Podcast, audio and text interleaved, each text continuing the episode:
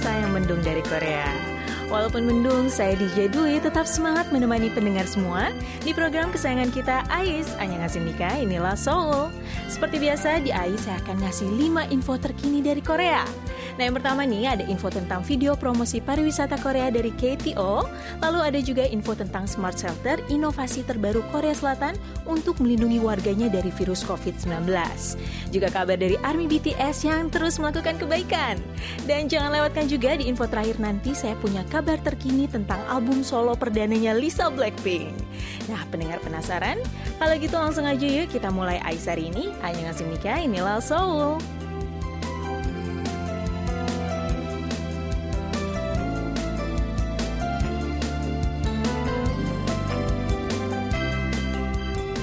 Katanya bulan September itu bulan yang ceria pendengar. Nah karena dulu itu di Indonesia ada lagu yang judulnya September Ceria nih pendengar. Jadi kalimat September Ceria sampai sekarang masih sering banget ya kita dengar. Tapi September kan nggak mungkin ceria kalau mood kita lagi jelek. Nah supaya bulan September ini benar-benar jadi bulan yang ceria buat pendengar semua. Sekarang saya mau ajak pendengar semua wisata online dulu nih ke Korea. Walaupun sekarang baru bisa wisata online aja ya, saya yakin nih, wisata online kali ini benar-benar bisa bikin pendengar makin jatuh cinta dan semangat nabung buat jalan-jalan ke Korea nih setelah pandemi nanti. Langsung aja deh kita mulai. Pendengar masih ingat nggak nih sama video promosi pariwisata dari Organisasi Pariwisata Korea atau KTO. Ini video yang nampilin pesona wisata Korea dengan cara yang sangat unik. Nah kenapa sih saya bilang unik? Karena di video-video itu KTO berkolaborasi dengan band pop alternatif yaitu Inalchi dan juga Ambiguous Dance Company yang menghasilkan nih video berisi destinasi-destinasi wisata Korea dengan musik yang diambil dari cerita rakyat tradisional Korea dan tarian yang unik. Dan belum lama ini, KTO kembali merilis video promosi pariwisata dengan cara yang gak kalah unik dan keren banget nih pendengar. Di video-video promosi pariwisata Korea season yang kedua ini, KTO masih mengangkat tema yang sama yaitu Feel the Rhythm of Korea. Bedanya apa nih dengan video di season 1? Bedanya di video-video kali ini KTO berkolaborasi dengan para penyanyi K-pop untuk menyanyikan lagu tradisional dari masing-masing daerah di Korea dalam versi modern ataupun hip hop. Wah, pasti keren banget nih ya. Lalu video ini dibagi ke dalam 8 seri yang menampilkan sisi tradisional dan juga modern dari 10 kota di Korea, yaitu ada kota Seoul, Busan, Daegu, Gyeongju, Dongyong, Andong, Suncheon, juga Gangneung dan Yangyang. Dan pihak KTO menyebutkan bahwa mereka ini sengaja berkolaborasi dengan musisi hip hop ternama Korea untuk mengenalkan daerah-daerah di Korea lewat musik tradisionalnya yang dibawakan secara modern. Contohnya nih, video promosi kota Seoul pendengar. Untuk video kota Seoul ini dibagi menjadi dua dan keduanya sama-sama menampilkan pesona keindahan kota Seoul pendengar. Di video yang pertama, kita bisa melihat kota Seoul dari sisi modernnya. Dengan arsitektur-arsitektur yang unik, jalan-jalan modern, juga lorong-lorong yang antik. Nah, sambil menonton video, kita juga bisa sambil ngedengerin nih lagu tradisional Korea yaitu Sarangga dalam versi hip-hop modern yang dinyanyikan oleh PH1. Sementara di video yang kedua lebih menonjolkan sisi tradisional dan jalan-jalan lawas dari kota Seoul nih pendengar, beserta juga aktivitas sehari-hari dari warga Seoul. Di sini penyanyi Gemini menyanyikan lagu tradisional Korea yang sangat terkenal yaitu lagu Arirang dalam versi hip hop. Wah, keren banget nih ya. Dan dari kedelapan video yang sudah diunggah nih pendengar, video yang sampai saat ini paling banyak ditonton adalah video episode Sosan. Tapi memang bener deh, keren banget nih pendengar. Videonya ini judulnya sih emang video promosi pariwisata ya pendengar, tapi nontonnya serasa lagi nonton film bioskop saking bagusnya nih. Dan video ini menampilkan kehidupan sehari-hari warga di sana yang sedang memanen tanaman barley, juga mencari kerang di pantai berlumpur. Memang ya, Sosan ini terkenal dengan pantai berlumpurnya pendengar, dan termasuk dalam lima pesisir pantai berlumpur terluas di dunia. Dan di video ini gilirannya penyanyi hip hop Woody Gochild yang menyanyikan lagu rakyat Sosan yaitu Ong Hea dalam versi hip hop. Nah nggak heran ya pendengar kalau dalam hitungan hari saja nih video Sosan sudah ditonton lebih dari satu juta penonton. Lalu buat pendengar yang belum sempat dengerin nih, belum sempat nontonin video-video dari Feel the Rhythm of Korea season kedua ini, jangan lupa ya, nanti setelah dengerin Ais, langsung aja buka YouTube dan cari channelnya Korea Tourism Organization. Video-videonya juga nggak panjang kok pendengar, cuma sekitar 1 sampai 2 menit. Dan ini udah bisa nunjukin banget nih, pesona wisata Korea yang wow banget, keren banget. Dan kalau misalnya pendengar juga suka nih sama lagu-lagunya, nanti di description box di tiap videonya juga ada lirik lagunya. So, nikmatin ya indahnya wisata Korea di tiap video Feel the Rhythm of Korea season kedua. Juga lagu-lagu rakyat Korea dalam versi hip hop. Cuma di YouTube resminya KPO.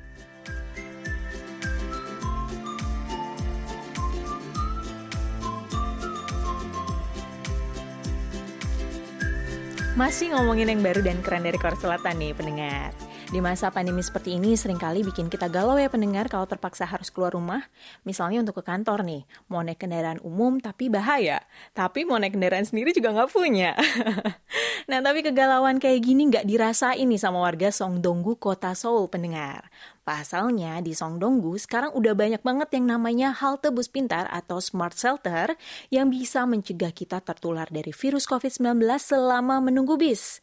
Jadi di smart shelter ini bisa membatasi akses pengunjung dengan kamera pencitraan thermal, dilengkapi juga dengan AC untuk musim panas dan juga pemanas listrik di musim dingin, juga wifi gratis tentunya. Dan ada juga alat sterilisasi UV, antivirus, dan alat penyaring debu halus. Nah, fasilitas lain yang keren banget nih pendengar, ada meja dan juga kursi yang bisa ngecharge atau mengisi daya tanpa kabel. Dan para calon penumpang bis ini juga akan dihibur dengan musik layaknya di kafe-kafe. Saat ini udah ada sekitar 28 smart shelter yang tersebar di seluruh Songdonggu, termasuk 10 shelter yang sudah dibangun sejak tahun lalu. Kehadiran small shelter ini juga disambut dengan antusias nih oleh warga setempat. Menurut data, jumlah kumulatif pengguna smart shelter ini telah melampaui 1 juta pengguna dalam satu tahun. Terutama di bulan Juli saat cuaca di Seoul ini sedang panas-panasnya nih pendengar. Jumlah penggunanya bisa meningkat dua kali lipat dibandingkan dengan bulan sebelumnya. Dan halte pintar ini juga terpilih sebagai Excellent Case of Resident Life Innovation in 2021 yang diselenggarakan oleh Kementerian Administrasi dan Keamanan Publik. Dan Sondongdu sendiri ini terpilih sebagai kota percontohan untuk kehidupan yang lebih nyaman lewat teknologi kota pintar atau yang disebut dengan Smart City. Nah ternyata apresiasi itu bukan cuma datang dari dalam negeri saja pendengar. Media-media asing juga nih ikut berlomba-lomba memberitakan tentang smart shelter yang ada di Songdonggu ini. Mereka memuji kehadiran smart shelter ini dan ada yang menyebutnya sebagai pengembangan yang inovatif K-Quarantine. Mungkin maksudnya seperti K-pop, K-beauty, K-drama gitu ya pendengar ya. nah sekarang udah kebayangkan ya gimana sih halte pintar ala Korea Selatan barusan. Jadi sekarang nih warga Songdonggu yang mau naik bis umum gak perlu khawatir lagi kalau misalnya harus desek-desekan. Apalagi sampai tertular virus. Karena smart shelter ini akan mendeteksi siapa pun yang bersuhu tinggi. Selain itu, halte bis pintar ini juga nyaman sekali ya pendengar. Padahal nih, ini cuma halte bis biasa aja, tapi fasilitasnya macam-macam. Semoga aja ya inovasi ini bisa jadi contoh di negara lain, termasuk di Indonesia, supaya bisa menghadirkan fasilitas umum yang nyaman dan aman bagi masyarakat di tengah pandemi.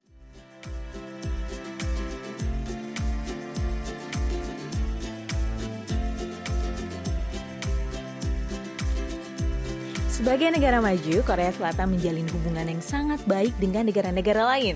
Bukan cuma dengan Indonesia saja nih pendengar, Korea Selatan juga punya hubungan yang sangat baik dengan Australia, di mana hubungan baik ini telah terjalin selama 60 tahun.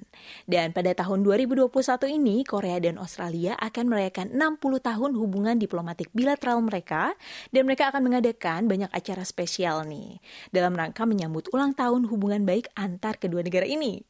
Acara ini akan diisi dengan berbagai kegiatan budaya, salah satunya adalah pertunjukan dari anak-anak Australia yang sangat populer nih di negeri kanguru sana. Nah, kegiatan perayaan ulang tahun ini akan dijalankan langsung oleh Kementerian Kebudayaan, Olahraga, dan Pariwisata dan bekerja sama dengan Yayasan Pertukaran Budaya Internasional Korea mulai bulan ini sampai paruh pertama tahun depan. Salah satu yang akan hadir nih dalam acara perayaan ini adalah grup musik anak-anak dari Australia yaitu The Wiggles. Di channel YouTube resminya, mereka akan membuat tiga edisi spesial yang didedikasikan untuk kebudayaan Korea. The Wiggles sendiri adalah band yang beranggotakan empat anak yang sangat populer nih di Australia, di Amerika, Inggris, dan juga Kanada. Mereka juga punya penonton yang banyak banget nih di YouTube. Kalau di total saat ini video-video mereka itu sudah ditonton lebih dari 2,5 miliar kali. Nah, selain The Wiggles nih, Korean Culture Center atau Pusat Kebudayaan Korea yang ada di Sydney, mereka juga akan mengadakan pertunjukan virtual yang akan menampilkan Orkestra Nasional Korea dan band pop alternatif yaitu Inalchi. Di bulan Desember nanti, tepatnya mulai tanggal 2 Desember sampai 15 Mei 2022, Museum Powerhouse yang ada di Sydney juga akan mengadakan pameran 50 patung yang ditemukan di situs kuil Changyongsa di Yongwol pada tahun 2001 lalu. Dan saat ini, patung-patung tersebut disimpan di Museum Nasional Chuncheon. Pihak kementerian juga berencana nih untuk menggelar sebuah pameran foto di Pusat Kebudayaan Korea di Australia yang akan menampilkan 300 foto dan juga video karya misionaris Australia yaitu James Mackenzie dan juga keluarganya saat mereka bekerja di Busan sekitar 121 tahun yang lalu. Nah, foto-foto dan juga video-video ini berisi kegiatan mereka selama mereka bekerja menolong orang-orang penderita kusta dan juga orang-orang yang membutuhkan di sana. Nah, Menteri Kebudayaan, Olahraga, dan Pariwisata Korea, yaitu Hwang Hee, ia berharap melalui kegiatan pertukaran budaya ini, ini bisa jadi kesempatan yang baik nih untuk meningkatkan hubungan baik kedua negara dan bisa mengenalkan lebih dalam lagi nih budaya Korea pada masyarakat Australia. Ya, itulah ya cara Korea Selatan untuk mempererat hubungan dengan negara sahabat yang sudah terjalin lama pendengar. Pendengar tahu nggak nih, kalau Korea dan Australia itu ternyata sudah menjalin hubungan diplomatik sejak tahun 1961. Setelah Australia membantu Korea Selatan dengan mengirimkan 17.000 pasukan selama Perang Korea berlangsung. Dan sebenarnya bukan cuma dengan Australia saja ya pendengar, dengan Indonesia pun Korea sering kali nih mengadakan acara pertukaran budaya saat merayakan anniversary hubungan mereka. Salah satu yang saya ingat nih adalah saat Korea menggelar Korean Film Festival di Indonesia saat peringatan ulang tahun ke-40 hubungan diplomatik Korea dan juga Indonesia. Nah, sebagai pencipta budaya Korea nih, saya sih seneng banget ya kalau misalnya ada acara-acara budaya Korea yang kayak gini nih. Gratis pula kan? Jadi pendengar di rumah juga nih bisa ikutan belajar belajar budaya Korea tanpa perlu jauh-jauh datang ke Korea deh.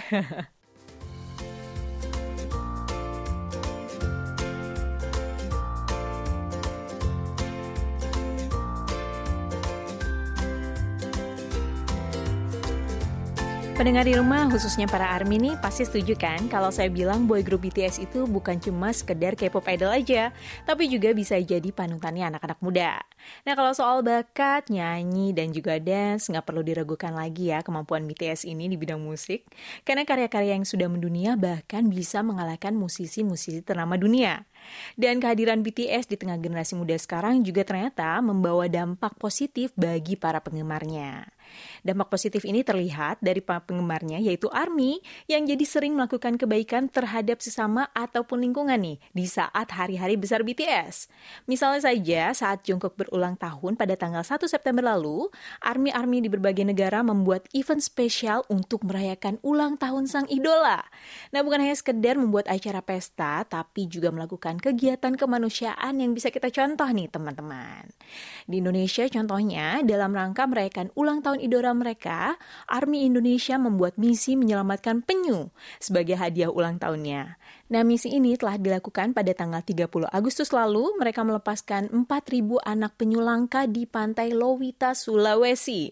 Nah, hewan penyu ini dipilih karena keberadaan mereka yang sudah terancam punah pendengar akibat banyak diburu manusia. Lalu dari Afrika nih, ada army Mesir yang tergabung dalam Eagle Egyptian Army. Mereka melakukan penggalangan dana untuk membantu pengobatan pasien hepatitis di negara mereka. Mereka mendonasikan dana yang terkumpul atas nama Jungkook sebagai hadiah ulang tahunnya yang ke-24 tahun. Sementara Army Singapura, mereka memilih merayakan ulang tahun Jungkook dengan cara mengumpulkan donasi untuk disumbangkan pada World Food Program yang bertugas mengatasi kelaparan di berbagai belahan dunia. Nah, penggalangan dana juga dilakukan oleh komunitas Jungkook International untuk membantu korban perang di Afghanistan dengan menyalurkannya pada lembaga non-profit Women for Women International yang nantinya nih akan dimanfaatkan untuk membantu para perempuan di Afghanistan. Lalu majalah Forbes ini mengatakan ini adalah bukti bahwa kekuatan fandom musik ini bisa membawa perubahan positif di seluruh dunia. Dari BBC juga nih mengatakan kalau boy group Korea BTS ini ternyata punya pengaruh yang besar di seluruh dunia. Itu baru ulang tahunnya Jungkook aja ya pendengar. Sementara member BTS kan ada tujuh orang nih. Kalau misalnya tiap ulang tahun member para ARMY ini melakukan kegiatan positif seperti ini, belum lagi dengan anniversary-nya BTS gitu ya, makin banyak dong ya kegiatan kemanusiaan yang tercipta dari sebuah fandom K-pop. Bagus ya pendengar, patut kita tiru nih bagian baiknya. Fandom-fandom seperti ini memang nggak bisa dipandang sebelah mata nih pendengar, dan ARMY juga telah membuktikan kalau jadi fans berat idola itu bukanlah hal yang negatif, malahan nih bisa menambah relasi pertemanan yang positif.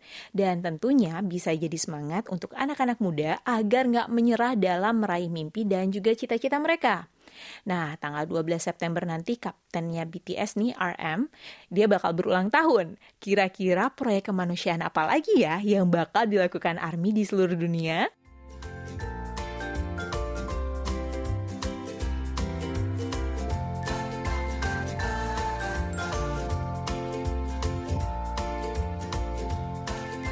Blackpink in your area, kabar baik nih untuk semua bling yang sekarang lagi dengerin Ais. Karena dalam hitungan hari, Lalisa Manoban atau Lisa Blackpink bakal merilis album solo perdananya. Nah, kalau kabar yang satu ini sih bukan lagi desas-desus ya pendengar, karena dari pihak agensi, bahkan dari Lisa yang sendiri nih, sudah mengumumkan langsung di akun Instagram miliknya. Kalau misalnya ia akan merilis album solo terbarunya pada tanggal 10 September nanti. Yeay. Nah, pendengar pasti juga ngikutin kan ya Instagramnya Lisa.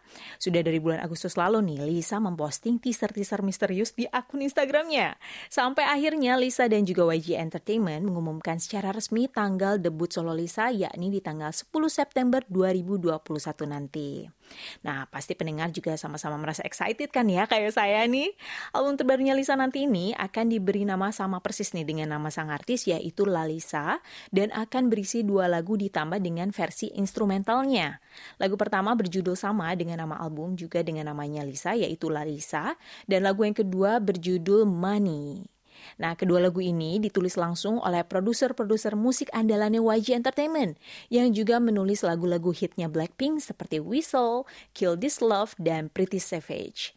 Nah, mereka adalah Teddy, 24, Baekuh Boom, RT, dan juga Vince.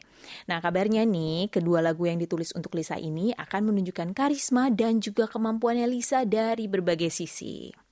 Untuk genrenya sendiri, kedua lagu ini kabarnya bergenre hip hop dengan ritme yang dinamis, juga melodi dan rap yang tangguh. Sepertinya ini sangat mewakili image-nya Lisa ya pendengar yang elegan, kuat, dan dance yang energik pendengar. Dan sebenarnya image kuat dan misterius ini juga udah kelihatan ya pendengar dari foto dan juga video teaser yang dirilis oleh Lisa di akun Instagramnya.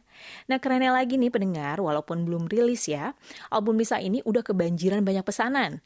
Nah per akhir Agustus lalu, jumlah pre-order album fisik Lalisa ini sudah mencapai angka 700 ribu kopi hanya dalam 4 hari sejak pemerintahan pemesanan dibuka. Wow, nah pencapaian ini juga membuat Lisa tercatat sebagai solois wanita K-pop dengan penjualan album pre-order terbanyak di periode pertama.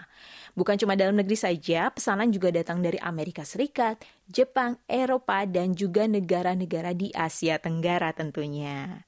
Di hari perilisan album nanti, Lisa dijadwalkan akan mengadakan jumpa fans online satu jam sebelum albumnya dirilis. Ia juga dikabarkan akan tampil membawakan lagu terbarunya di The Tonight Show starring Jimmy Fallon, sebuah program talk show milik stasiun TV Amerika. Nah, saya jadi makin gak sabar nih pendengar sama lagu solo terbarunya Lisa ini. Karena tiap kali member Blackpink merilis lagu solo selalu nih jadi hit karena emang lagunya tuh pasti enak banget didengerin. Dan Lisa akan jadi member ketiga Blackpink yang merilis album solo. Setelah sebelumnya ada Jennie dengan album solonya dan juga Rose dengan album R. Nah, saya yakin nih solonya Lisa ini nanti juga bisa menyusul kesuksesan lagu solonya Jennie dan juga Rose. Kita tunggu aja ya pendengar.